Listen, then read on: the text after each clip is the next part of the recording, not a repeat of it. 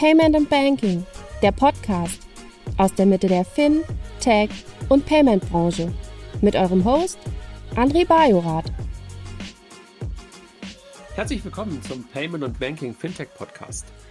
Ich habe irgendwie das Gefühl, ich habe gerade so eine Alleine-Reihe. Alleine heißt nicht, dass ähm, ich ganz alleine bin, das wäre total langweilig, aber ich bin alleine gelassen von meinem Payment und Banking Team, aber ich habe einen sehr freundlichen Gast bei mir, Hartmut Giesen von der Sutor Bank. Hallo Hartmut. Hi, André. Als einer der führenden Informationsdienstleister am deutschen Markt unterstützt Griff Finanzinstitute und Unternehmen ganzheitlich beim Management ihrer Digital Customer Journey. Dank ihrer drei Schwerpunkte profitiert ihr von integriertem Identity, Credit Risk und Fraud Management sowie innovativen Lösungen in den Bereichen Digital Onboarding, Open Banking, Compliance, ESG, Adressvermittlung und Marketing Services. Ergänzt um analytische Expertise und individuelle Prozessberatung. Als Best-in-Class-Partner an eurer Seite transformiert Griff Daten in messbaren Erfolg für euer Unternehmen. Hartmut, wir haben uns ähm, tollerweise letztens sogar noch sehen können. Ne? Also wir waren auf der CryptX und haben sogar noch am Abend davor zusammen ähm, essen können. Genau. Ähm, jetzt gerade fühlt sich das schon wieder so komisch an, als wenn das wahrscheinlich möglicherweise das letzte Mal für längere Zeit war. Ne? Tatsächlich. Da, danach war noch die Fintech Week, äh, auf der wir auch eine eigene Veranstaltung hatten. Montags, also nicht so viel später als der Mittwoch der, der, der Cryptics, äh, nee, mit, äh, Donnerstag war das. Ne? Ja, Mittwoch war das Essen, Donnerstag genau, war die Cryptics, genau. Und äh, ich war drauf und dran, sie abzusagen und habe sie ja. dann nicht abgesagt, weil ich nicht äh, dann auch den Fintech-Veranstalter, Fintech Week-Veranstaltern nicht, äh, nicht, nicht antun wollte. Wir haben es dann auch gemacht, aber schon mit, mit dem virtuellen Podium. Ne? Also da, also ich war alleine dort und das Podium war per Zoom zugeschaltet. es waren aber tatsächlich auch noch ein paar Leute da, aber tatsächlich, ich glaube, weiß ich nicht, wahrscheinlich ist das Fenster für Konferenzen fällt gerade wieder zu. Ne? Ja, total. Also ich hatte witzigerweise, die, oder witzigerweise gar nicht, sondern ähm, skurrilerweise diese Woche noch eine Veranstaltung im Fußballstadion am Mittwochabend. Das fühlte sich höchstgradig bizarr an, muss ich ganz ehrlich sagen. Donnerstagabend sogar mit 30.000 Zuschauern. Das war wirklich skurril. Also da fühlte ich mich auch wirklich ganz, ganz komisch.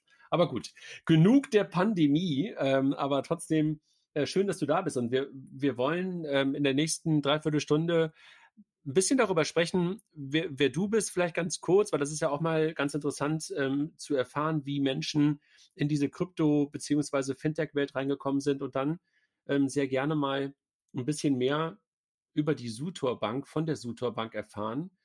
Leute in der Szene werden die Sutor Bank kennen, weil ihr schon wirklich ein langer, langer Begleiter und Treiber, Enabler der Fintech-Szene und jetzt auch der, der Krypto-Szene seid. Trotzdem seid ihr natürlich irgendwo eine relativ unbekannte Bank für Menschen, die möglicherweise nicht ganz so tief in der, in der Fintech-Szene drin sind. Und ähm, insofern, glaube ich, kann das mal ganz interessant werden, dass du mal einen kleinen Einblick gibst. Aber vielleicht ganz kurz zu dir. Wer bist du? Was machst du? Und so, wie bist du da hingekommen, wo du gerade bist? Okay, gut. Vielleicht mal in drei, drei, vier großen Schritten, wie ich, wie ich hier hingekommen bin, ohne jetzt den ganzen Podcast zu füllen.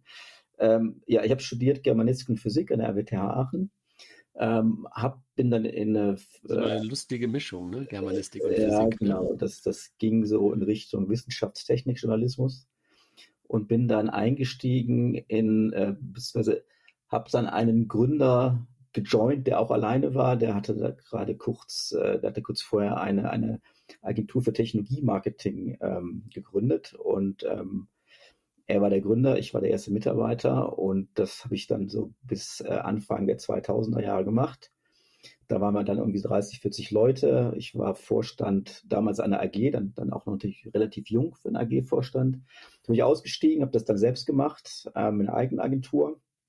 Ähm, allerdings alleine. Ich hatte damals ein Buch gelesen, das hieß Solopreneur, äh, wie man eben alleine Unternehmer ist. Und das habe ich dann auch relativ lange gemacht so rund zehn Jahre. Ähm, 2012 ähm, habe dann tatsächlich für Technologieunternehmen gearbeitet, Softwareunternehmen, Maschinenbauunternehmen, äh, Forschungsunternehmen, all das immer, was kompliziert war und über das man kommunizieren musste oder durfte. Und bin dann auch über ein Kommunikationsprojekt 2012 bei der Sutor gelandet. Ähm, wir wollten damals eine Content-Marketing-Strategie implementieren, was wir auch getan haben, sind aber über diese Content-Marketing-Strategie so beim Thema Robo-Advising ähm, äh, gelandet. Ich sage gleich kurz noch, was Sutor Bank damals gemacht hat, warum wir dann einen Robo-Advisor gebaut haben. Mhm. und haben 2013 nach Quirin damals den ersten bankenbasierenden Robo-Advisor ähm, gegründet und gelauncht. Dann kam auch schnell Wamo, ähm, wie gesagt, äh, Quirion, die waren, waren noch, glaube ich, noch einen Monat oder zwei waren, waren die eher. Ähm, das Ganze war nicht besonders erfolgreich, dieser, dieser Robo-Advisor, aber darüber haben wir uns kennengelernt. Zwar über mhm. nicht, nicht jetzt über den Robo-Advisor, sondern über die ganze Recherche zum Thema Fintech. Was, was waren damals so die Geschäftsmodelle, die dann so 2012 gerade so an den Start gingen, 2012, 2013.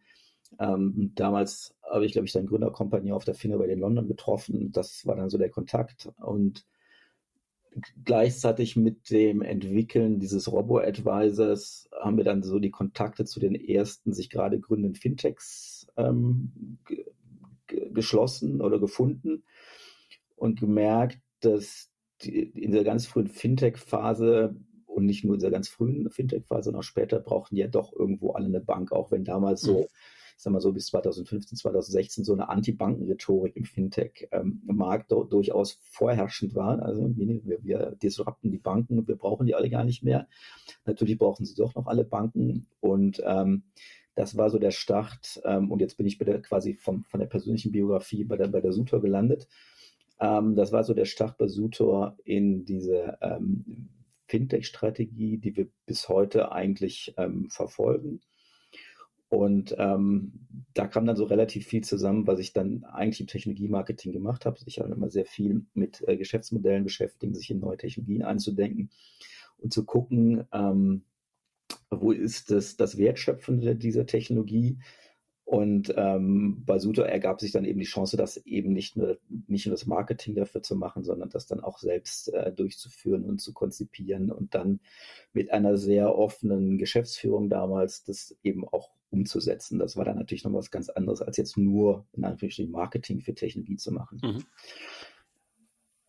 Zu dem Zeitpunkt, um dann jetzt wirklich zu Sutor zu kommen, ähm, bestand die Sutor ähm, im Wesentlichen aus zwei Teilen, einem Private Banking. Wir sind 100 Jahre alt, dieses geworden, also wir meine ich jetzt Sutor, 19, also 1921 gegründet, eben als Privatbank von Max Heinrich Sutor. Ähm, so bis zu den 90ern, Ende, Ende der 80er, Anfang der 90er war Sutor genau das, eine kleine Privatbank ähm, für so vermögende Hamburger, ähm, die so im Wesentlichen so, ähm, so Kaufleute, die dann auch nach Süd Südamerika ausgewandert sind, die dann äh, Max Heinrich Sutor, wie man dann so sagt, äh, wie, wie unser Gründungsmythos sagt, für seine Freunde das Geld verwaltet hat. Ähm, seit den äh, Anfang der 90er hat Sutor dann mit Finanzvertrieben zusammengearbeitet, hat für die Produkte gebaut, ähm, hat für die, die Kundenverwaltung übernommen, hat die Kunden geführt, ähm, ja, vertriebsorientierte Produkte gebaut. Und mit, diesen, äh, mit diesem Zweig ist man dann bis 2012 von damals vielleicht 20 auf so 70, 80 Mitarbeitern gewachsen. Und das waren halt so 2012 zwei Modelle, die so ein bisschen unter Druck waren. Ne? Das Private Banking, gerade so ein kleines Private Banking, ähm, stand stark unter Druck, äh, Regulierungsdruck. Genauso diese provisionsbasierende Finanzvertriebe, die waren jetzt auch nicht das, was jetzt das Geschäftsmodell, von dem man jetzt 2012 sagte, boah, das hält uns jetzt ewig äh, die nächsten 100 Jahre am Leben. Äh, und das war so die Phase, ähm, wo ich dann zu Suter ähm, gestoßen bin und wie gesagt, erster, erster Akt war, dass wir sagen, wir müssen jetzt äh, eigentlich das, was wir analog machen, müssen wir digital machen und wir machen den ersten äh, Robo-Advisor. Damals gab es gerade Wealthfront und Betterment in den in, in USA, das, die, die waren da gerade super erfolgreich. Und dann das bauen wir auch. So, und dann, den Rest habe ich ja schon erzählt. Äh, 2000, als eigene Marke, ne? Das war sozusagen auch die Marke, Idee, ne? Das war dann der Anlagelotse, ähm, der wir da gelauncht haben. Schönes ähm, Hamburger Wort. Genau, genau. Das, äh, der hatte auch so ein schönes, so, so ein schönes, äh, so ein Schiffsteuerrad ähm, und so ein, äh, äh, wie heißt dieses Ding, wo man irgendwie so volle Fahrt und, und Bremsen, ne? Dieses, äh, weiß nicht, wie das, äh, das Farbmensch, wie man das so, so nennt. Ne? Das Gaspedal, Gaspedal am Schiff. Genau, Gaspedal am Schiff. Ähm, wie gesagt, das war gar nicht so besonders erfolgreich, aber wir haben dann eben die, die, die zwei relativ erfolgreiche Fintech-Partnerschaften damals schon gestartet. Die eine war mit äh, Fair.de, Heute heißen weil die. euch, ganz kurz, weil euch klar war, sozusagen äh, die eigene Marke alleine ähm, reicht nicht und ist möglicherweise auch in der DNA der Sutor immer drin gewesen, mit Dritten zusammenzuarbeiten und deshalb auch da wieder den Weg zu Dritten? Genau, also letztendlich jetzt aus einer das sieht auf den ersten Blick sehr disruptiv aus. So 100-jährige Bank macht auf einmal mhm. Fintech. Mhm. Ähm, jetzt aus dem B2B-DNA, die es ja damals dann auch schon seit 20 Jahren gab, war das eine sehr konsequente Fortsetzung eigentlich. Ne? Man hat vorher mhm. mit äh, ähm, Vertriebspartnern zusammengearbeitet, das gleiche machte man jetzt auch nur dass diese Vertriebspartner eben digitale Partner waren, mhm. dass die technologische Integration natürlich wesentlich tiefer war, als jetzt äh, ein, ein, Sparplan, eine, eine, vermögenswirksame Leistung für den Finanzvertrieb ähm, anzubieten. Obwohl ähm, es war schon auch relativ technisch, weil genau für diese Zielgruppe hat, hat Suter ähm, eine eigene Software entwickelt, ne? weil so Finanzvertriebe ähm, zufriedenzustellen ist auch ein bisschen kompliziert. Ne? Die wollen halt äh, dieses Produkt und jenes Produkt und da muss man die oder jene ähm, Produkt, äh, Provisionsmechanik einbauen und das, ähm, dafür gab es keine Software so in den, in den 90ern und deshalb hat man ähm, eine eigene Software gebaut, die heißt dann auch Win, ne, ist Suter drin. Mhm. Und tatsächlich war diese Software ähm, dann so 12, 13 eigentlich auch der Schlüssel dafür, dass man die äh, Fintechs, die man damals kennenlernte, das war äh, Fair.de, ähm, als erster und als zweiter Deposit Solutions äh, dann Zinspilot. Ähm, die sind genau auf dieser Software entstanden, ne? weil man das, was die, was die brauchten, bei Fair.de war das ein Riester-Sparplan und bei ähm, Zinspilot Deposit Solutions war das eine, ähm, ja eigentlich eine Geldlogistiklösung, wie man äh, in Deutschland Geld einzahlen kann auf ein Konto und dieses Geld dann an eine europäische Bank bringen kann, die erstens höhere Zinsen bringt als in Deutschland und zweitens aber noch vom Einlagensicherungsfonds ähm, abgesichert ist. Ja. Lustiger Begriff, ja. Geldlogistiklösung. Man ja, kann es auch Cash Management nennen. Ja, genau. Ist, ja, es ist eigentlich das Liquiditätsmanagement. Ne? Ja. Also, ähm, es gibt auf der einen Seite gibt es Banken äh, tatsächlich immer noch Banken, die Liquidität suchen. Mhm. Ähm, und auf der anderen Seite wollen äh, Deutsche nicht unbedingt ihre Liquidität auf, äh, bei Banken parken, wo sie dann inzwischen auch noch Verwahrgelder zahlen äh, muss. Wusste man damals nicht. Aber man bekam immer trotzdem keine Zinsen. Ne? Und da mhm. gibt es eben, woanders gibt es immer noch Banken, die, die, die eben Zinsen zahlen und die Liquiditätssuchen sind. Und sag mal, ähm, die, du hast jetzt gerade über die Partner gesprochen, die ihr damals gewonnen habt, Fair und Zinspilot. War das damals ähm, in dem Jahr, wahrscheinlich so 2013, 2014 oder irgendwas in der Kante? Habt ihr damals angefangen, sozusagen Softwarevertrieb zu machen? Weil letztendlich ist es das oder sind die eher zu euch gekommen? Ähm, tatsächlich, wir haben noch nie aktiven Vertrieb gemacht in dem Sinne. Ne? Also der, mhm. der, zumindest dieser Vertrieb, der Suter, der besteht ausschließlich aus mir. Ähm, mhm.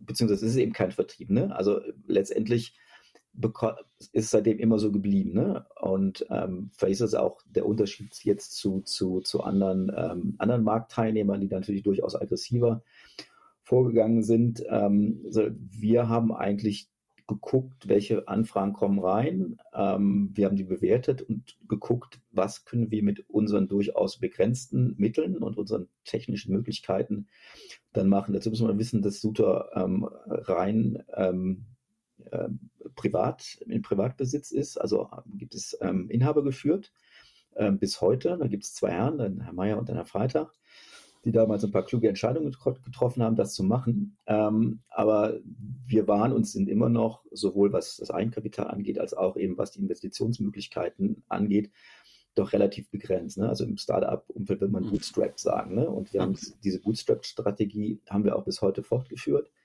Und da musst du also ein bisschen auswählen, was, was machst du. Und deshalb hätte es sich gar nicht gelohnt, jetzt einen riesen Vertrieb aufzubauen, weil wir hätten den, es sei denn, wir hätten ähm, Investoren aufnehmen wollen, was wir lange Zeit nicht wollten, auch von der Struktur her gar nicht konnten. Das ist also so eine OHG noch immer. Ne? Also, also, das sind wirklich die, ähm, die persönlich haftenden Gesellschafter, denen, denen die Bank gehört. Und deshalb haben wir einfach geschaut, okay, was, was können, wir, können wir damit machen? Ne? Und Zinspilot und Fair.de waren natürlich auch glücklicherweise direkt mal zwei Erfolgsmodelle.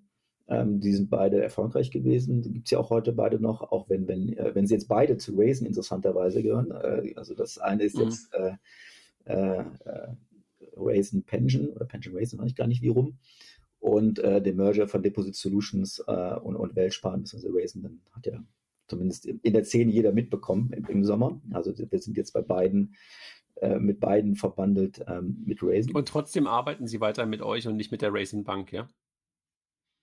Ist auch interessant, ne? Also, dass einfach dieses, diese, diese, dieses Modell weiter aufrechterhalten bleibt, ähm, obwohl sie möglicherweise was ein, etwas sehr Ähnliches ähm, im Haus haben. Ja, tatsächlich. Also das, was wir für Zinspilot machen, ist sicherlich auch über Raisin wäre das theoretisch ab, äh, abbildbar. Aber das alles, was Raisin Pension macht, das sind ja Riester-Sparpläne, Rürup-Sparpläne und auch ES-Fonds-Sparpläne ohne irgendwelchen Public Rapper drumherum. Mhm. Das ist Raisin zumindest, also die Raisin Bank kann es aktuell nicht, ne? Die hat kein Wertpapiergeschäft. Das heißt, da, da, kann ja sein, dass sie es irgendwann doch mal selbst machen, aber jetzt mal so, mal so mittelfristig ist das wahrscheinlich eher, ähm, also ich habe da jetzt keine Insights, ne? ich weiß nicht, was ja. planen oder so. Und jetzt nur, wenn ich, wenn ich betrachte jetzt von außen, was kann die Raisin Bank öffentlich äh, und was machen wir mit Raisin Pension, ist da jetzt im Moment keine große Schnittmenge. Weißt du noch, wie ihr das genannt habt im Jahr 2013, 2014, was ihr da für Fair und für Raisin angeboten habt? Weil den Begriff Banking as a Service gab es wahrscheinlich zu dem Zeitpunkt noch nicht, ne? Nee, wir nannten das, ähm, ich überlege, also zu, wir, wir, hatten auch zuerst gar nicht den, den Ausdruck Fintech übrigens. Wir, wir, hatten, nannten das zuerst Next Finance, mhm. ähm, so Next Finance Modelle. Und ich, ich, glaube, wir nannten das Banking-Plattform damals schon, ne? weil, weil wir mhm. gesehen haben, also wir hatten ähm, zuerst mit Win ähm, eine eigene API entwickelt, über die sich dann halt Fair.de und auch ähm, Zinspilot angeschlossen hatten. Und wenn wir jetzt weitergehen, ähm, das waren ja nicht die einzigen Fintechs, sondern haben jetzt, glaube ich, im Moment so 16 an der Zahl jetzt auf der, auf der Plattform drauf. Ähm, als nächstes, und das war dann 2016 so der nächste größere Schritt, ähm, hat man auch eine API für unser Core Banking ähm, System. Und ähm, ich glaube, Banking as a Service gab es in dem Sinne damals auch noch nicht, ähm, sondern wir nannten das Banking-Plattform ne? oder, oder mhm. API-Plattform, ich weiß es gar nicht mehr ähm, ganz genau. Aber ähm, wir hatten das damals eben nicht Fintech genannt. Ich meine den Begriff gab es damals auch noch nicht. Und wie gesagt, wir hatten es. doch schon. Also Fintech gab es glaube ich schon, aber möglicherweise nicht viel, ja, genau. ihr ihn nicht benutzt oder sowas, ne? Aber den Begriff gab es glaube ich schon. Genau. Ja, also interessant. Mal, ja. Wenn, wenn, wenn, du, wenn du jetzt darauf guckst, also ihr seid ein Banking as a Service Anbieter und du begleitest das jetzt, du hast es gerade schon beschrieben, seit 2012, fast zehn Jahre. Was ist anders als vor zwei, fünf, zehn Jahren, wenn du jetzt momentan auf die Szene guckst? Was hat, wie, wie hat sich das entwickelt? Wie hat sich das auch für euch entwickelt?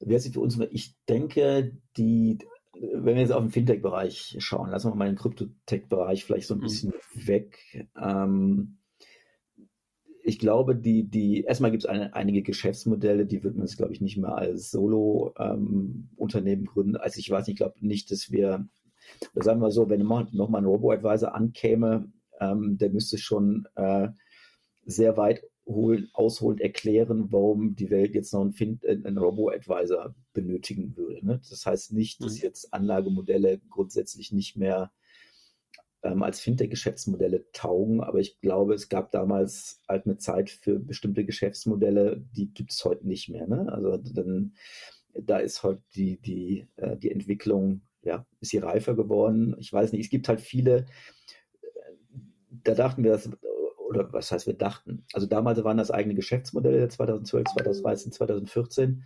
Ähm, die sind, haben sich herausgestellt, es waren eigentlich keine Geschäftsmodelle, vielleicht für die Zeit schon, sondern es sind dann irgendwie Features und Services geworden, die in irgendeiner Weise in größere ähm, äh, ähm, Produktportfolios integriert wurden. Ist ja, ist ja, immer ein Stück weit eine Frage, ne? Was ist es? Ist es eine Firma? Ist es ein Produkt? Ist es ein Feature? Ne? Und wahrscheinlich haben wir, hatten wir früher relativ viele Features. Das war das Unbundling von, von relativ ähm, vielen Dingen. Und wahrscheinlich musst du jetzt immer ein paar Sachen wieder zusammenbundeln, ähm, um halt aus verschiedenen Features mindestens mal ein Produkt und dann irgendwie auch einen Grund für eine Firma zu haben. Ne? Und ich glaube, früher hat man, ist man, glaube ich, eher auch auf kleinere Ideen, kleinere Teams eingegangen, ähm, weil alles sehr neu war. Ich glaube, es sind auch Sachen, ich glaube, bevor man heute in ein Projekt einsteigen würde, dann guckt man sich das, ich würde sagen, nicht genauer an, aber da guckt man schon, wie, wie, wie reif ist das, was die machen wollen. Ne? Man mhm. hat natürlich auch eine größere Bandbreite an Erfahrungen und weiß jetzt ungefähr, ähm, welche Modelle jetzt auch funktionieren und nicht funktionieren, weil wir sehen ja an unseren eigenen Fintechs, welche Sachen waren Selbstläufer, die wenigsten, äh, welche waren eben eher so mühsam. Ich sag mal, von den ganzen Projekten wir haben ja nicht so viele gemacht, wie jetzt, ich sag mal, Solaris ähm, gemacht hat, die wesentlich mehr gemacht und wesentlich, wesentlich größere gemacht hat. ähm, ich sag mal, von den, ähm, wir sagen, tiefen integrierten Partnern, also Partner, die wo wir jetzt nicht nur einfach eine API für ein Konto angeboten haben, sondern wo wir das ganze Geschäftsmodell mitgebaut haben. Das heißt, das ganze Kundenvertragsframework mitgebaut haben, das ganze Kooperationsframework auch ein, ein wenig komplexer war, wie, die, wie die Erlaubnis Tatbestände dort verteilt sind und abgedeckt wurden. Äh, von den zehn, sage ich mal, ich glaube, unsere Quote ist nicht so schlecht. Ich sage mal, vier oder fünf sind davon echt gut abgegangen. Das mhm. sind unsere, ich sag mal, unsere Big Five, die wir dann im Moment haben. Aber wahrscheinlich haben wir insgesamt 15 gemacht, aber 10 davon haben dann eben nicht so gut oder, oder nur mittelgut funktioniert. So, und Sag mal, habt, ihr, habt ihr jemals darüber nachgedacht, irgendwie auch zu gucken, ob ihr euch daran mit beteiligen könnt? Also, ja. weil, was du ja gerade beschrieben hast, ist ja. ja im Grunde genommen war der ja fast ein Co-Founder. Ähm, ja, kann man tatsächlich sagen. Ähm, haben wir überlegt, ähm, wir hatten auch konkrete Anfragen, haben das dann auch mal sehr tiefgehend ähm, analysiert. Warum haben wir das nicht gemacht? Ähm, erstmal war zumindest in der Anfangszeit war das gar nicht so gern gesehen, wenn Banken sich beteiligten. Ne? Irgendwie so strategische Investoren mit in so einem, äh, in so einem frühen Cup-Table war jetzt nicht unbedingt, was dann ein VC sehen wollte. Deshalb war man da eher skeptisch, uns überhaupt aufnehmen zu wollen. Das hat sich, glaube ich, irgendwann mal geändert. Ähm, es hat auch gewisse Gründe, wie man so eine Beteiligung bilanzieren muss. Ne? Da wären wir jetzt mit unserer Größe und mit unserer Eigenkapitalausstattung auch schnell an Grenzen gestoßen. Hätte man sicherlich alles machen können, aber ähm, da wir jetzt die Frage auch nicht jeden Tag bekommen haben, sondern nur, weiß ich, ich glaube, ich würde mal sagen, zwei oder dreimal ist die Frage an uns herangetragen worden. Und es ist durchaus aufwendig, äh, in der Bank sowas zu machen. Dann hätte man NPPs machen müssen und so weiter und so weiter. Und dann haben wir es eben gelassen. Dann irgendwann auch gesagt, wir machen es grundsätzlich nicht. Mhm. Jetzt hast du gerade schon beschrieben, also vor allen Dingen waren es Spar- und Anlageprodukte, die ihr gemacht habt, weil mhm. ihr Depot und, und, und, und diese ganzen Sachen könnt. Hast aber auch gesagt, das Thema Zahlungsverkehr, oder wie hast du es gerade gesagt, Zahlungslogistik hast du, glaube ich, gesagt, ne? Äh, Für, Geldlogistik, ähm, Geldlogistik genau. Ähm, äh, könnt ihr alles? Also könnt ihr so als Banking as a Service Anbieter im Grunde genommen alles oder habt ihr bestimmte Schwerpunkte, wo du sagst, da seid ihr richtig gut und den Rest, hm, da habt ihr möglicherweise noch Lücken? Hm, ich sag mal so, also tatsächlich äh, Anlage und Sparen ist bisher immer noch unser Schwerpunkt, unser Fokus. Und ist das auch geblieben, wenn wir nachher vielleicht zum, zum Thema Krypto kommen, äh, machen wir da auch eher so die, die Anlagen- und Sparprodukte. Wir hatten natürlich dann schon ein, ein Core-Banking mit einer API und haben auch Bankanwendungen gemacht. Also die größte und erfolgreichste davon ist Fintiba. Fintiba bietet Sperrkonten für Nicht-EU-Studenten an. Also wenn man als Nicht-EU-Student hier nach Deutschland kommen möchte und studiert, dann muss man ein ähm, Sperrkonto eröffnen, um mhm. ein Visa, Visum zu beantragen und da zwölfmal den BAföG-Höchstbetrag drauf überweisen. Damit will der Staat sicherstellen halt, dass du für das eine Jahr, wo du das Visum, das Studienvisum bekommst, dass du da auch ähm, hier versorgt bist und nicht dem, dem deutschen Steuerzahler zur Last fällst. Das war bevor ähm, bevor Fintiba kam, war das irre komplizierter Prozess. Da musste man in eine deutsche Bankfiliale oder in, in ein deutsches Konsulat gehen, um sich zu legitimieren und so ein Konto zu eröffnen. Dauerte Wochen. Und wir haben das, und ich glaube, das ist vielleicht auch so also eine Stärke, die, die, die wir haben. Da haben wir einfach geguckt, wie sieht die Erlaubnislage da aus? Wie muss ein KYC aussehen?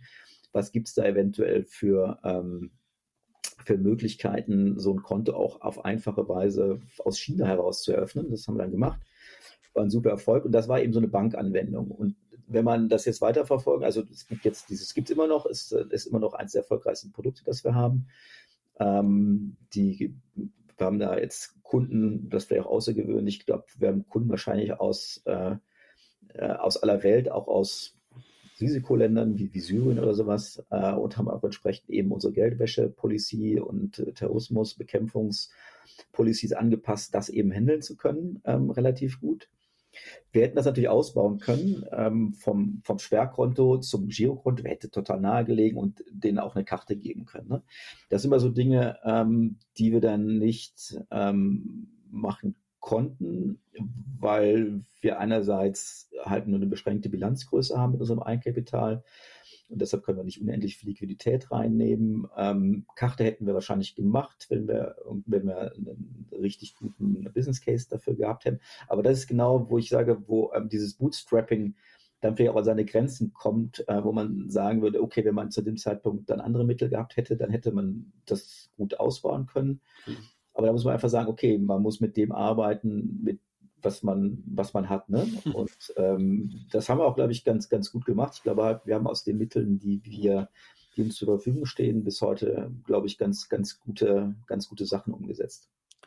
Jetzt hast du gerade gesagt, man muss damit auskommen oder man, man, muss sich damit zurechtfinden, was man hat. Womit verdient denn der Bereich, für den du da diese Verantwortung hast, bei der Suterbank Geld? Seid hm. ihr eine Softwareanbieter oder ist das Bankprodukt, womit nee, du Geld verdienst? Also wir kriegen nicht, genau, wir kriegen keine Lizenzgebühren für Gelder. Ne? Also wir berechnen Depotgebühren, wir berechnen Transaktionsgebühren für Wertpapiergeschäfte oder für Kryptowertegeschäfte. Ähm, wir verlangen Kontogebühren, wir verlangen äh, Gebühren für Zahlungstransaktionen, also ganz klassisch. Und das machen wir halt äh, dann mit unseren Kooperationspartnern immer aus. Die zahlen dann halt eben genau an, an, diesen, an diesen Größen äh, irgend, irgendwas.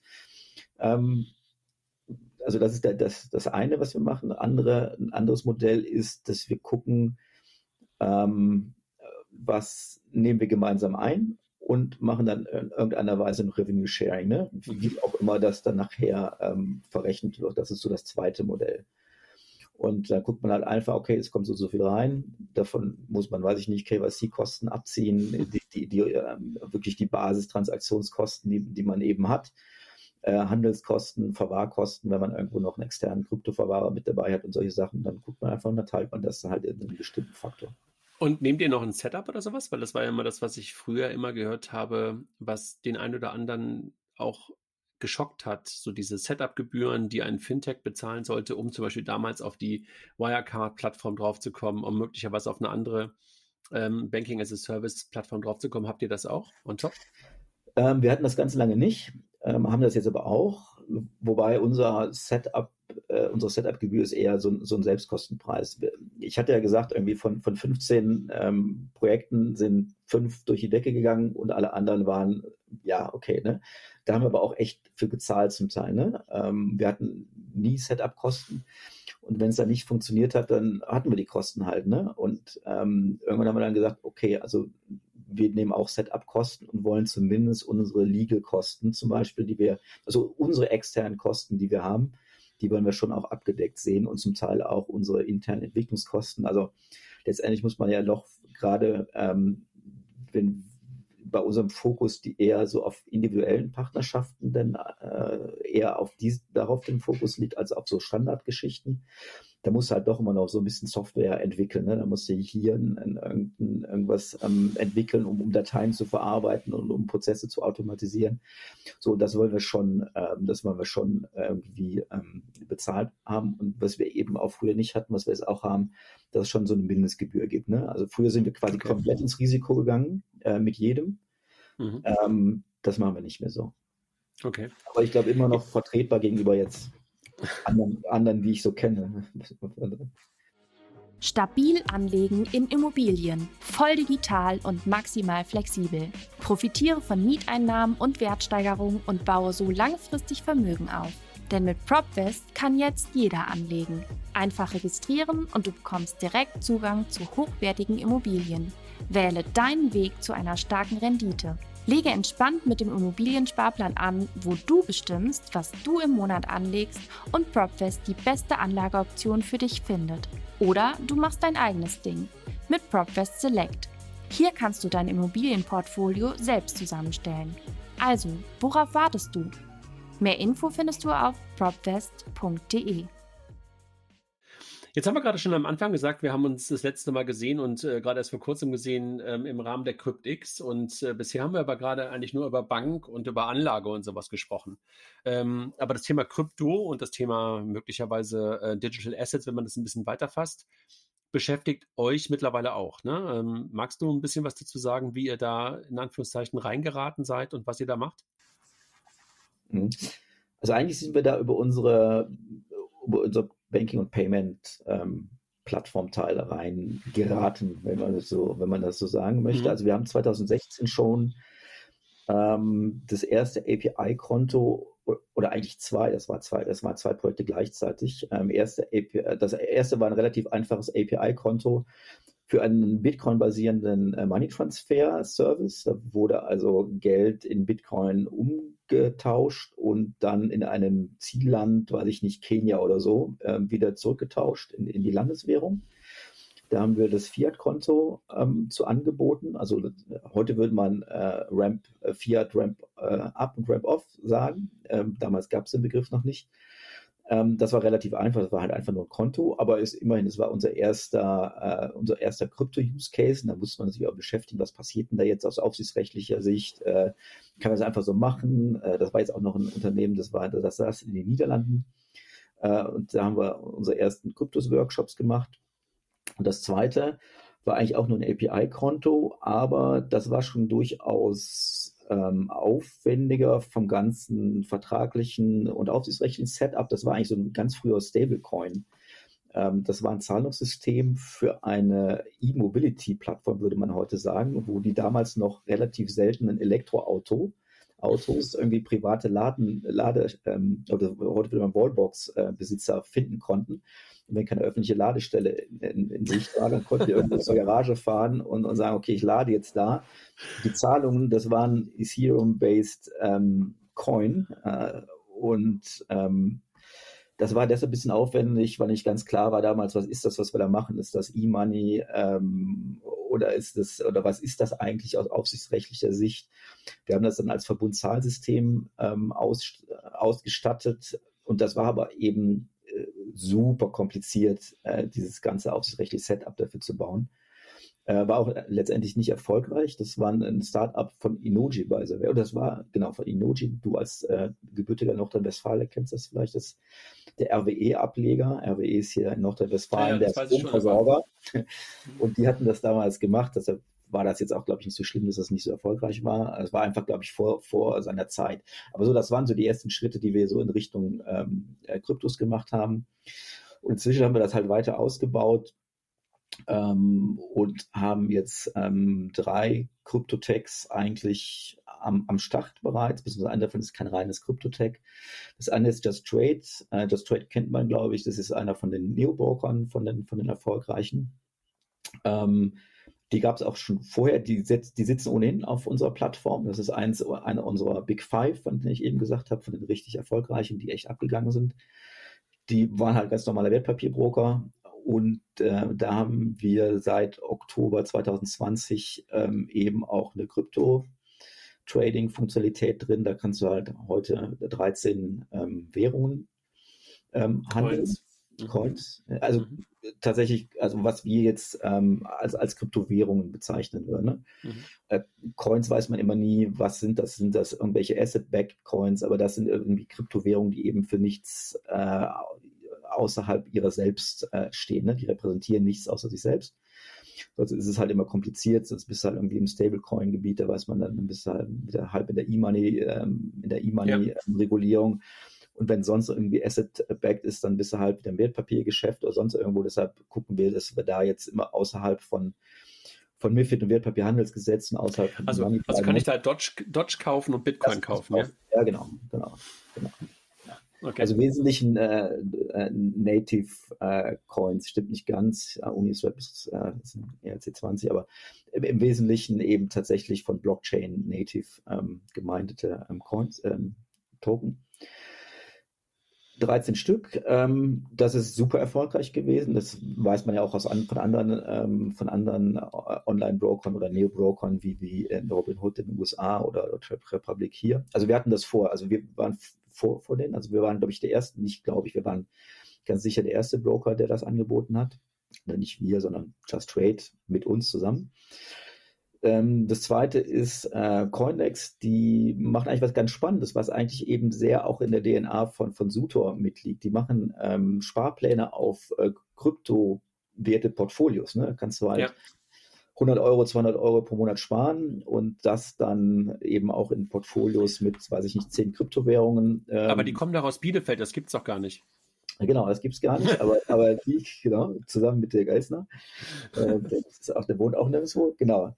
Ja, aber es ist interessant, mal nicht, und, und ich glaube, es ist auch relativ einmalig und, und nicht Berliner ähm, Startup. Ähm, und das ist schon, das ist auch technisch schon anspruchsvoll, ne? Also ähm, 200 Euro zu nehmen und die dann auf zehn Kryptowährungen zu verteilen und dieses ganze Investment ähm, für den Kunden halt völlig transparent in dem Sinne zu machen, dass er gar nichts davon merkt. Ne? Also er, die, da sind die 200 Euro. Er kann vorher gucken, was das für ein Index ist und er bekommt es halt so in sein Wallet gebucht, ohne dass er jetzt sich um jede einzelne Währung kümmern muss, wo er die kauft, wie er die kauft und wie er die jetzt äh, in, sein, in sein Wallet einbucht. Mhm. Ähm, und das dritte, das ist immer, wo wir dann immer am meisten drüber reden müssen, das ist, sind die Krypto-ATMs, ne? also die ähm, sind hier in Deutschland noch nicht so weit verbreitet, in anderen Ländern schon wo du halt ähm, Euro reinwirfst äh, und dann kannst du da aktuell ähm, Bitcoin und, und Ether kaufen. Reinwerfen im Sinne von physisch oder stecke ich meine Karte rein? Nee, nee, Karte nicht. Ähm, die haben zwar Kartenleser, zum Teil zumindest, aber im Moment geht das nur mit Bargeld. Wahnsinn. Das, ist ja, das riecht ja nach ganz, ganz merkwürdigen Sachen. Bargeld reinwerfen. Ja, das ist, also das ist technisch auch ein bisschen anspruchsvoller, ähm, weil er auch eine, eine, Börse mit integriert ist. Man muss halt immer gucken, was passiert da auf der Börse und wie kriege ich das in mein Core Banking rein und diese, hast halt äh, tausend äh, Daten, äh, Schnittstellen, Dinge, die du, die du da irgendwie regeln musst und musst irgendwelche Buchungssysteme ähm, entwickeln. Aber hier ist natürlich ähm, größt, größter Wert oder sehr aufwendig ist das ganze AML-Konzept, was dahinter steckt. Ne? Irgendwie, da wird in Echtzeit, wenn, wenn, wenn die, die Wallet-Adressen gescreent äh, und geguckt, was haben die für einen Risikoscore. Und wenn, wenn der Risikoscore dann ein Stück zu groß ist, ähm, dann wird einfach die Transaktion nicht ausgeführt. Ne? Das ist halt dann mhm. auch schon relativ komplex. Ähm, ich will auch nicht sagen, jetzt, wenn ich jetzt die, die drei ähm, wir wissen, also wir wissen, dass JT ist auf jeden Fall erfolgreich. Ähm, bei den anderen, die sind noch relativ jung. JT ist Just Trade, ne? Äh, Just Trade, ja, Entschuldigung. Ja. Also das ist erfolgreich, das ist, ist ähm, keine Frage. Bei den anderen und vielleicht bei anderen, die jetzt noch kommen, wissen wir es noch nicht so ganz genau, weil die auch jetzt gerade erst dieses Jahr an den Start gegangen sind. Aber ist es vielleicht, ist natürlich wichtig, jeder will Erfolg haben mit seinen, mit seinen Dingen. Ähm, aber wir sehen uns hier natürlich auch noch in der Lernphase. Ne? Für uns ist es einfach mhm. wichtig sozusagen, also wir haben mit den Konten angefangen. Ähm, jetzt können wir handeln, also das ist als Finanzkommissionsgeschäft, was wir da machen. Verwahrung können wir nicht anbieten, dafür brauchen wir noch immer jemanden im, im Ökosystem, weil wir keine Verwahrlizenz haben. Wir fallen also auch nicht unter diese Grandfathering Rule, die es gab. Also ihr habt keine Krypto-Verwahrlizenz. Ja, genau, ne? das wäre so, ein nächster Schritt. Ähm, habt ihr nicht eine Depot-Verwahr? Doch. Seid ihr Depotverwahrer? Ja, genau. Wir sind ja eine Vollbank, ne? Also ja. wir, dürften, wir dürfen das und gut, Vollbank heißt ja nicht, dass man alle, alle Erlaubnisse hat, aber genau. die, die wir, ne? sind jetzt normale Depotbank. Ähm, und für uns sind das natürlich auch Lernprojekte, ne? zu, zu sehen, wie funktioniert das und ähm, wie wir uns sozusagen vom Konto zu, zur Finanzkommission weiterentwickelt haben, werden wir uns weiter zur Verwahrung ähm, weiterentwickeln und natürlich auch gucken, was heißt jetzt äh, unabhängig davon, dass wir hier über Kryptowerte als eine Anlageklasse reden, die man machen kann oder die man nicht machen kann. Mhm. Ähm, gucken wir natürlich auch, was heißt Blockchain jetzt im, im, größeren Rahmen, was heißt das für eine Bank, gerade für eine Bank, die im Wertpapiergeschäft äh, unterwegs ist.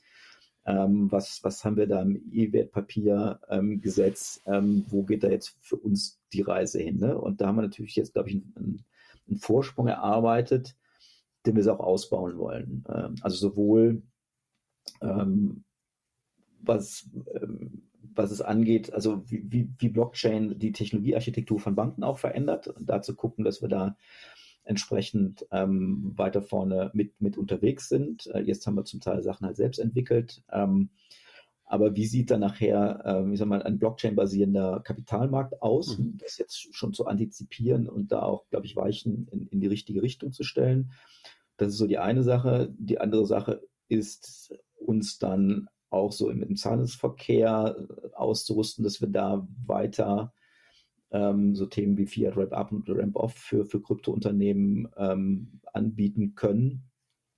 Ähm, und wie wir jetzt schon, was wir jetzt ja schon zum Teil bei Just Trade gemacht haben, wo so Wertpapiergeschäft ähm, und Kryptowertegeschäft so, so integriert werden, ähm, wie wir weiter an dieser Schnittstelle ähm, von, von, ich sag mal, klassischem und Krypto-Kapitalmarkt äh, äh, weiter agieren können. Wir haben vor im August eine Brokerage API ähm, in Zusammenarbeit mit Just Trade ähm, gelauncht äh, und diese API kannst du halt äh, ansprechen und kannst darüber sowohl Kryptowerte als auch Wertpapiere mithandeln. Und das sehen wir jetzt auch in den Anfragen. Ne? Wir kriegen einerseits Anfragen von Wertpapierunternehmen, die Kryptowerte integrieren wollen und umgekehrt kriegen wir Anfragen von Kryptowertunternehmen, die jetzt Wertpapiergeschäft integrieren wollen.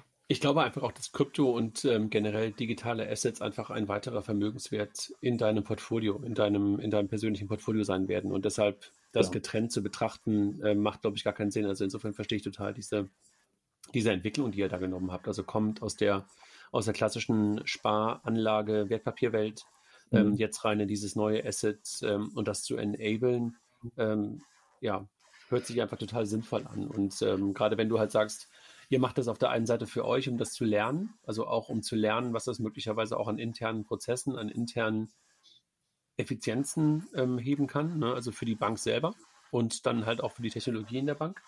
Ähm, aber halt dann auch zu verstehen, was wollen halt unsere zukünftigen Partner von uns haben, ähm, macht das, glaube ich, total Sinn, weil die, glaube ich, in der Tat, glaube ich, wahrscheinlich will nicht jeder immer alles haben. Genau. Aber nicht. beides möglicherweise, ne? Ja, manche hat, hat ja schon was Eigenes, ne? Und muss da nur was dazusetzen. Ne? Also das Spannende ist halt zu sehen, also ich, ich nenne das mal, wir haben jetzt bei Just Trade ähm, so eine Oberflächenintegration. Ne? Oberflächenintegration heißt, äh, für den Kunden sieht es so aus, als ob er aus einer Oberfläche äh, Kryptowerte und Wertpapiere handeln kann. Ja. Darunter haben wir aber noch ganz verschiedene Settlement-Systeme, ne? Und die auch verschiedene Abwicklungszeiten zu haben. Ne? Also das ähm, schon zu koordinieren, dass wir beim Wertpapier in der Regel T plus 2 haben, ähm, also bis zum Settlement, also wenn du eine Aktie verkaufst, dauert zwei Tage, ja. bis du das Geld hast. Äh, bei Kryptowerten haben wir aber T plus 0, das heißt, das Geld ist, so, ist theoretisch sofort da. Ähm, und wir wollen ja bei dem Kunden ermöglichen, wenn er seine Amazon-Aktie verkauft, die eigentlich T plus 2 hat, soll er mit dem Geld, was er dann, dann erlöst, soll er eigentlich, und das möchte er ja auch, möchte dann irgendwie eine halbe Stunde später, möchte Bitcoin oder Ethereum oder Doge kaufen. So, und zu sagen, jetzt, ähm, jetzt gleichen wir die Settlement-Zeiten sozusagen als, als Bank in irgendeiner Weise aus. Aber wir sehen ja, dass von dieser Ober, jetzt diese Oberflächenintegration, dass sie sich dann in eine so eine technische Tiefenintegration in Zukunft auflösen wird, ne? weil das Wertpapier dann äh, irgendwann dann eben auch auf der Blockchain basiert, genauso wie die Kryptowährung, die sich dann vielleicht als eigene Anlageklasse etabliert hat. Und das heißt, du hast dann das gleiche Settlement-System für das, was wir heute Kryptowährung nennen ja. und das, was dann eben Wertpapiere sind. Und das ist genau, glaube ich, die Entwicklung, ähm, die, die man, ähm, die man sehen muss und die man, in der man weitergehen muss, weil ob du jetzt die, ob du in das Geschäftsmodell Anlageklasse Kryptowährung als Bank gehst, ja oder nein. Das ist, glaube ich, noch eine geschäftspolitische Entscheidung. Ähm, aber nicht mehr eine Geschäft oder nicht mehr nur eine geschäftspolitische Entscheidung ist, was passiert da mit der Blockchain und wie verändert die eventuell die ganze Architektur der, der Kapital- und Finanzbranche. Ne? Ich, ich meine, ihr seid ja mehr so, ihr seid auch da, aber hier digitale ähm, Zentralbankwährungen und solche Sachen die ja sozusagen, das haben wir jetzt nicht betrachtet, die aber auf der anderen Seite auch dazugehören. Ne? Das heißt, du mhm. hast dann irgendwann sowohl die, die Zahlungsmittel als auch die, ähm, die Wertpapiere und dann eventuell die neue, also was eventuell, sondern sicher die, die neue Anlageklasse Kryptowerte, die hast du alle auf einer ähm, Technologie, was du eben heute definitiv nicht hast. Und ähm, dann auch sich weiter zu überlegen, was ändert sich dann an Geschäftsmodellen für Banken. Ne? Also wir sehen ja, also wenn man jetzt mal Techno äh, die, die Technologiehistorie mal zurückblickt, dann haben wir ja immer, wenn eine neue Technologie kommt, dann macht, dann setzt man in, die, in der Regel die Technologie so ein, wie man die alte Technologie mhm. eingesetzt hat. Also als die in der gleichen Wertschöpfung. Ja, genau. Als irgendwann mal äh, die Elektrizität ähm, Einzug in die Fabrikhallen äh, hielt, da hat man erstmal die zentrale Dampfmaschine durch zentrale Elektromotoren ersetzt, mhm. bevor man darauf gekommen ist, ähm, dass man eben Elektromotoren auch dezentral einsetzen kann ne, so, und direkt an die Aktoren und Sensoren setzen kann. Äh, genauso wie man, so, und daraus hat sich dann eine ganz neue Art und Weise des, des Produzierens entwickelt und daraus dann eben auch neue Industriegeschäftsmodelle. Das haben wir auch gesehen, als, so, als die Informationen oder Content digitalisiert wurde. Ne? Also da gab es dann, wurde die Vinylplatte, wurde dann zuerst zur CD ähm, und dann fing man an, sie zu streamen und dann hat sich da ein ganz neues Geschäftsmodell äh, entwickelt. Ne? Und jetzt haben wir Werte digitalisiert und jetzt machen wir erstmal immer noch genau das, was wir vorher gemacht haben. Wir haben immer noch Core-Banking-Systeme und wir haben dann so ein bisschen Blockchain rumgebaut. Ähm, aber ich würde mir auch gar nicht zutrauen zu wollen, äh, wie, wie sehen jetzt sozusagen, also die Blockchain-basierenden Geschäftsmodelle aus, die wir jetzt noch gar nicht kennen. Ne? Also wie, wie kann ich ein Wertpapier streamen oder sowas, ne? was jetzt gar nicht mehr so doof wäre. Ne? Also ich kriege meine Dividende nicht irgendwie bei einer Hauptversammlung, sondern ich streame irgendwie meinen äh, den Wert des, des, des, des Wertpapiers, meine Dividende sozusagen ähm, in der Produktion, Real. in der Wertschöpfung. Ne? Ja. Nein, nein, gar keine Frage gehabt. Und, und, und, ich glaube, wir sind da wirklich in der Tat, wie du es gerade schon beschrieben hast, echt erst in den Anfängen. Und äh, wir haben es ja letzte Woche auf der CryptX gestriffen, ne? also was da möglich ist. Und ich habe das ja gerade gesagt, dass ich ähm, Ende der letzten Woche noch im, im, Fußballstadion war. Auch da kannst du dir solche Sachen vorstellen. Ne? Also das ist dann kein Wertpapier, aber halt ein Token, was letztendlich dann irgendwie seine Repräsentanz eines möglicherweise Anteils eines Fußballclubs, eines Stadions oder was auch immer darstellt. Und was du da für Möglichkeiten hast, im Zweifel auch sofort davon, daran zu partizipieren. Ne? Nicht nur daran, dass du möglicherweise deinen Sitzplatz darüber abgedeckt bekommst, sondern vielleicht irgendwie auch an den Zuschauereinnahmen oder was auch immer. Ja, und das, das ist ja das, was wirklich dann auch in Realtime stattfinden kann. Ne? Und da bist du nicht mehr darauf angewiesen, dass du halt alle zwei Jahre oder einmal im Jahr eine Auszahlung hast, eine Hauptversammlung hast oder was auch immer, sondern das Ganze erwartet man in der Tat in Realtime. Ne? So wie wir das ja bei unseren Kindern mittlerweile auch erleben, habe ich glaube ich schon ein paar Mal erzählt, dass wenn meine Tochter mir sagt, Papa, kannst du mir Geld überweisen? Ich gehe in die Stadt, sie einfach nicht verstehen kann, dass ich sage, äh, warte mal, heute ist Samstag, das kommt Montag an. Ne, das ist halt äh, nicht, sein, ne? genau, das ist einfach nicht mehr äh, nicht mehr der Realität mhm. entsprechend. Mhm. Ähm, und insofern ähm, bin ich bin ich da total bei dir. Und diese Verwandlung, die wir momentan erstmal wahrscheinlich verbinden, wie, wie du es gerade auch schon, schon gesagt hast, vor allen Dingen mit dem Wertpapiergeschäft, wird natürlich, weil es auf einem technologisch auf einer, äh, weil es auf einer Technologie stattfinden kann, auf einem Layer stattfinden kann, natürlich genauso eine Auswirkung haben auf das Thema Zahlungsverkehr. Und äh, bin ich, bin ich, bin ich total bei dir. Also total spannend. Sag mal, wenn, wenn du jetzt auf die, auf die Sudobank guckst, ihr seid ja, wie du es ja auch schon beschrieben hast, eine kleine bootgestrappte, bootgestrappte Bank. Wie geht's denn bei euch weiter? Also Lizenzen hast du gerade schon gesagt, ihr habt momentan noch keine Krypto-Verwahrlizenz, aber äh, da soll es irgendwie auch hingehen. Wie geht's denn für euch weiter? Also ähm, ist das Bootstrappen das, was ihr auch in zehn Jahren noch macht? Oder habt ihr möglicherweise auch eine Idee, nochmal einen sch schnelleren Schritt zu machen? Ähm, reden wir mal von zehn Jahren, weil jetzt, jetzt irgendwie über das kurz zu reden ist äh, ein bisschen schwierig. Ähm, aber ich glaube nicht, dass wir in zehn Jahren noch eine bootgestrappte Bank äh, sind. Ähm, ich glaube, was man, was man sagen kann und dass wir wahrscheinlich dann auch eine Kapitalgesellschaft sind und nicht mehr eine UHG in zehn Jahren, ähm, dass es vermutlich auch äh, Investoren gibt in, in, der Bank und dass wir diesen Bootstrapped-Ansatz nicht, nicht ewig fahren werden, ne? weil ähm, gerade wenn man so Richtung Zahlungsverkehr schaut, wo dann auch höhere Liquiditäten eine Rolle spielen, die, die irgendwo ähm, ähm, gemanagt ähm, und auch auf, aufs Balance Sheet genommen werden müssen. Ne? Ähm, da sind wir halt im Moment sehr, sehr begrenzt. Also unsere, unsere Balance Sheet ist, ähm, kann man ja sehen, wenn man unseren Geschäftsbericht sieht, unser Balance Sheet ist quasi voll. Ne? Also wenn wir jetzt weiter wachsen wollen, dann, dann äh, muss ich da auch, auch was tun. Ist natürlich auch ein Thema, an dem, dem wir arbeiten. Es ist auch kein, kein super großes Geheimnis. Ähm, wie gesagt, also glaube ich, in zehn Jahren sieht die Bank, die wird es dann noch geben. Die, wir werden also sicherlich unser, unser 110. Geburtstag auch noch feiern. Ähm, aber vielleicht sieht es ein bisschen anders aus. Und ich glaube, ähm, wenn du jetzt die Prognose haben willst, sie, sie wird auch sicherlich ähm, noch im, äh, eben sich da bewegen, wo wir uns jetzt gerade so, so, so einen Fokus haben, äh, so Richtung ähm, da, wo sich Kryptowerte-Markt und, und Wertpapiermarkt mhm. so kreuzen. Mit allem, was dazugehört. Also ich glaube nicht, dass wir zum Beispiel, um jetzt, um um es jetzt eben auch zu sagen, was wir, glaube ich, eher nicht sein werden, die, die jetzt irgendwie so ein äh, jetzt die, die nächste Neobank launchen mhm. oder was. Also du siehst euch eher in der Enabling-Funktion und weniger in der, in der eigenen Brand, in der Endkundenbrand. Ähm, das sowieso die, nicht. Das, genau, das haben wir ja sowieso nicht. Ne? Jetzt mal unser Private Banking ausgenommen. aber auch wenn ich jetzt im Banking as a Service, äh, wenn ich das Banking as a Service Spektrum so sehe, ne, da gibt es dann eben so, so die reinen, die, die reinen Neobanken-Enabler wäre, glaube ich, eher nicht.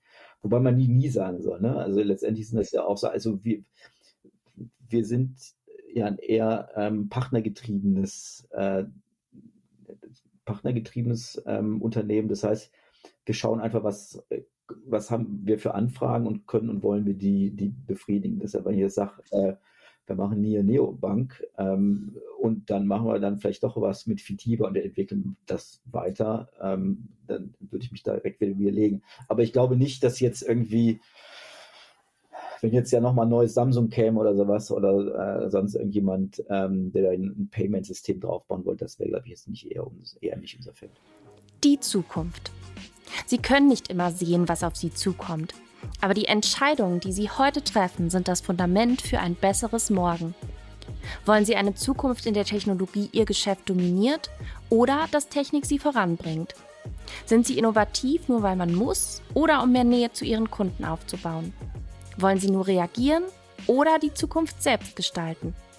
Arbeiten Sie jetzt mit Capgemini zusammen. Nutzen Sie die Möglichkeiten der Technik, um die Transformation Ihres Unternehmens voranzubringen. Capgemini. Get the future you want.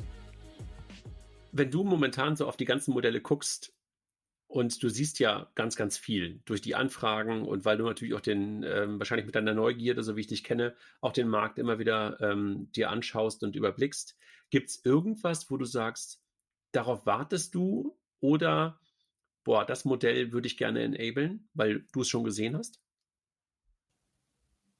Ja, gute Frage. Ähm, ich glaube, ich, ich, ich würde es nicht geschäftsmodellmäßig aufziehen. Ne? Ich glaube, ich sehe jetzt nicht das Geschäftsmodell, von dem ich sagen würde, boah, das ist jetzt das, was ich jetzt unbedingt umsetzen wollte. Äh, sondern es geht eher tatsächlich in die Richtung, die wir gerade schon mal gestriffen haben. Ähm, ich sag mal, die Blockchain-basierende Bank zu bauen. Ja? Ähm, so, das ist, glaube ich, eher das, äh, was, was, was mich interessiert und wo wir uns auch, glaube ich, weiter fortbewegen werden. Ne? Also wirklich, einerseits der, der Provider für, für ähm, Anlage und, und äh, Anlagemodelle, ob das jetzt Kryptowerte oder ob das, äh, ob das Wertpapiere sind. Ähm, das ist der eine Punkt und der andere Punkt eben, wie die Vorteile, die man hat, weil man sich dann schon relativ viel und intensiv mit diesen, auch mit der Technologie beschäftigt hat. Ähm, wie kann man das, den, Technologiestack, den man jetzt hat, eben weiter in Richtung Blockchain entwickeln? Mhm.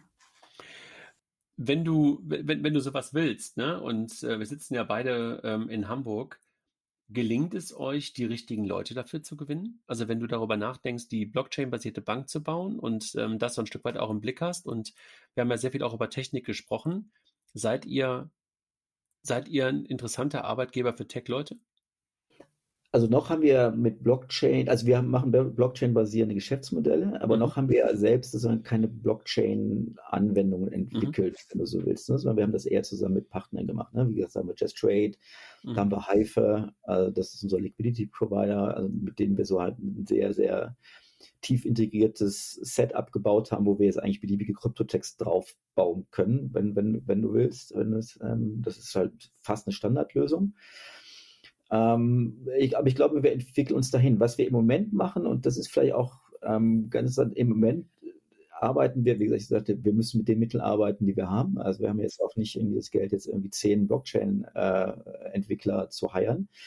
Ähm, aber wir gucken schon in den Projekten, ähm, und das glaube ich, wahrscheinlich ist das mit einer der Hauptaufgaben, sozusagen das Wissen, was wir brauchen, um diese ganzen Modelle zu realisieren, in unsere existierenden Geschäftsabte ähm, äh, Geschäftsabteilungen zu bringen. Ne? Also wenn, wenn wir so ein Krypto-Projekt ähm, umsetzen, dann reden wir natürlich ganz viel mit unserem Zahlungsverkehr, dann reden wir ganz viel mit unseren Backoffices, ähm, dann, dann reden wir ganz viel mit unserem äh, Geldwäsche-Officern. Und ich glaube, ich kann schon sagen, also das und das ist vielleicht auch ein Unterschied zu anderen Banken. Bei uns weiß auch derjenige, der die Anträge bearbeitet, dass wir im Krypto, äh, dass wir Kryptogeschäftsmodelle haben Äh, und ähm, wo der Unterschied ist, ähm, ob ich jemanden onboarde, der einen Kryptosparplan macht oder ob der jetzt einen Fondssparplan macht. Ne? Also dieses Wissen ähm, um, um Kryptowerte-Businesses, die fängt also, ich glaube, wenn Herrn Freitag Herrn Meier fragst, dann können die wahrscheinlich von den Geschäftsleitern in Deutschland die am besten antworten, mit am besten antworten, ähm, was, was im Krypto-Umfeld ähm, so, so abgeht. Genauso kann dir das eben der Mitarbeiter im Backoffice, der sich damit beschäftigt, irgendwie ähm, die Anträge zu bearbeiten. Also sozusagen dieses, ähm, es gibt halt ähm, ein sehr durchgehendes Wissen über das, was wir tun. Mhm. Das war jetzt ein bisschen ähm, sozusagen, du bist meiner Frage ein bisschen ausgewichen dahin, dass du gesagt hast, unsere Leute verstehen das Thema schon ganz gut. Ähm, aber es war ja so ein bisschen eigentlich auch fast schon eine Brücke äh, für dich zu sagen, so hey, ähm, ich suche gerade den und den, weißt du, das hättest du ja natürlich jetzt wunderbar, ja, also wunderbar da, müssen mal, da müssen wir vielleicht im halben Jahr nochmal drüber reden. Jetzt aktuell ist es, also wir sind schon ein attraktiver Arbeitgeber, das sehen wir ja. an unseren, wir haben ja doch, also für eine, für eine, für eine kleine Privatbank, äh, wir sind jetzt 120 Mitarbeiter, äh, und wir haben eine recht große IT-Abteilung dafür. Ne? Wir haben eine eigene Anwendungsentwicklung, wir haben Asutawin, wir haben unser eigenes, ähm, unsere eigene Software, die immer noch gehegt, gepflegt und weiterentwickelt wird. Äh, wir haben ein Core-Banking, um das wir drumherum äh, ent entwickeln. Aber ich sag mal, weil, weil du jetzt fragst, ähm, das ist jetzt nichts, was also wir haben jetzt nichts, was den Blockchain-Entwickler mhm. jetzt schon interessieren könnte. Ja, ne? Also wir haben schon interessante ähm, äh, Projekte und wir sehen auch, dass, weil wir jetzt letztens ähm, zwei, drei Leute, die haben mal, sind mal woanders hingegangen und sind tatsächlich wieder zurückgekommen. Ne? Das ist natürlich sehr schön, wenn, man sagt, okay, da gibt es Leute, die wollen mal gucken, wie es woanders aussieht. Also Entwickler, es geht um Entwickler, jetzt nicht nur über welche Back, was, nicht, nicht um Backoffice und ähm, Mitarbeiter, wo wir da dieselbe Erfahrung haben, äh, die dann gucken, wo, was machen andere und äh, die sich mal nach, woanders ausprobieren wollen. Aber auch mal, es war eigentlich doch sehr interessant und auch sehr, sehr angenehm bei, bei Suter zu arbeiten, dann zurückkommen. Na super. Das ist ja, fast ein schönes Schlusswort. Ja. Angenehm bei Südort zu arbeiten. Und ja. du bist ja mittlerweile auch schon fast zehn Jahre da. Also es war ja, wie, wie, wie, sehr, sehr, seltsam. Das fühlt sich, das fühlt sich sehr seltsam an, das zu sagen, ja. Ja, ja, hey, aber so, so ist es. Wir haben ja kürzlich äh, darüber gesprochen und du hast ja auch verschiedene ja. Rollen in Anführungszeichen dort gehabt. Also mhm. von dem Content Marketing, was du gerade beschrieben hast, was du eher noch als äh, Journalist oder als, mhm. äh, wie hast du dich da bezeichnet? War das Journalist oder, oder was war das? Nee, als Journalist habe ich mich nie bezeichnet, weil ich ja nie als Journalist in dem Sinne. Ich habe zwar im, Studium ähm, bei der Aachener Zeitung gearbeitet. Ich glaube, da, da waren wir ein entfernte Kollege von, von Hans-Roger Doms, glaube ich. Der hat eigentlich, glaube ich, Nachmittag gearbeitet. Und habe da tatsächlich alles vom Kaninchenzüchterverein über, die, äh, über den Stadtrat und alles Mögliche ähm, durch. Äh, durchgemacht. Aber ich habe nie als Journalist jetzt in, in meinem mhm. Beruf, in meiner äh, beruflichen Karriere gearbeitet, sondern immer als Marketier. Mhm. Ähm, okay, verstanden. Der, der, also der, ähm, der Schwenk war eher vom, vom reinen Technologie-Marketing dann in, in, eher eine umsetzende Rolle, mhm. jetzt nicht vom Journalist ähm, dahin. Okay. Hartmut, es hat, äh, hat Spaß gemacht. Ähm, ich, wenn du noch etwas hast für die Runde, ähm, lass es gerne noch raus. Aber ansonsten ähm, vielen Dank für die Einblicke in deinen, in deinen Werdegang und die vielen, vielen Details zur Sutor Bank. Dankeschön. Ja, gerne, hat auch Spaß gemacht. Ja, also was will ich sagen? Wir, wir haben viel über Krypto, äh, Kryptowerte, Geschäftsmodelle gesprochen. Ich bin natürlich gespannt und freue mich auch über äh, auch unaufgefordertes Einschicken von, von Pitch-Decks und, und Anfragen und gucke mir da auch das, ähm, das meiste an. Also vielleicht nicht, nicht alles, alles. Also weiß ich nicht, wenn ich dann ein Schreiben bekomme, jemand will jetzt die Super Crypto Exchange aufmachen, das ist dann einer ähm, dann ist das vielleicht nicht das, was ich mir jetzt in alle tiefste angucken würde. Ähm, aber sonst bin ich da wirklich sehr daran interessiert, ähm, Krypto-Geschäftsmodelle, ähm, auch DeFi-Modelle, ähm, das ist vielleicht für uns, und das vielleicht als Schlusswort, ne? also wir beschäftigen uns ja jetzt im Moment sogar fast mit dem traditionellen äh, Kryptowertemarkt. Ähm, wenn, wenn, das, äh, wenn das Attribut hier. hier wenn es das schon gibt, ne? Wenn das schon gibt, ne, genau. Aber letztendlich so der nächste Step, so Richtung DeFi-Markt, ähm, da ist natürlich auch interessant zu gucken, ähm, wo sind denn da Banken notwendig und wie können Banken da ähm, helfen. Also da bin ich sehr daran interessiert, ähm, da Geschäftsmodelle zu sehen und zu diskutieren. Dann nehmen wir das als Aufruf an die Hörerinnen und Hörer, dass alle, die dort ähm, einen kompetenten Bankpartner und kompetenten Ansprechpartner haben wollen, einfach sich mal mit dir in Verbindung setzen. man findet dich irgendwie auf, auf Twitter und LinkedIn und, und überall. Ne? Also du bist sozusagen sichtbar und äh, auffindbar. Also Hartmut, danke dir nochmal. Ähm, hab einen schönen Restsonntag. Ich denke, du hast deinen mhm. langen Lauf wahrscheinlich schon hinter dir. Nee, ich habe ihn tatsächlich ausfallen lassen, weil wir heute den Termin hatten. Äh, ah. Äh, als du äh, angerufen hast, wir machen das heute, dann habe ich das, was wir eigentlich machen wollten, äh, habe ich dann vorgezogen und den, den langen Lauf heute ausfallen lassen. Okay, das tut mir leid. Dann musst du ihn nachholen. heute ist es, im Moment ist es nicht so schlimm, steht ja nichts an, ne? Alles klar. Ja? Gut, dann ja. nochmal schönen Sonntag. Danke dir. Hat Spaß gemacht. Ebenfalls. Bis dann. Tschüss. Ciao. Visa unterstützt aktuell den Podcast von Payment and Banking. Das globale Technologieunternehmen Visa ist weltweit führend, wenn es um digitales Bezahlen geht. Visas Ziel ist es, die Welt mit dem innovativsten, zuverlässigsten und sichersten Bezahlnetzwerk zu verbinden. Und das in mehr als 200 Ländern und Regionen mit globalen und lokalen Kooperationspartnern. Das VisaNet ist eine offene Plattform für Banken, Fintechs und viele weitere Partner. Hier entwickeln alle gemeinsam die Payment-Innovationen von morgen die digitale Geldbörse im Smartphone, aus dem Auto heraus bezahlen im Connected Car oder virtuell unterwegs mit Kryptowährungen? Visa ist mehr als eine Plastikkarte. Visas Anspruch ist es, die besten technologischen Lösungen zu entwickeln, um zu bezahlen und bezahlt zu werden. Für jeden und überall.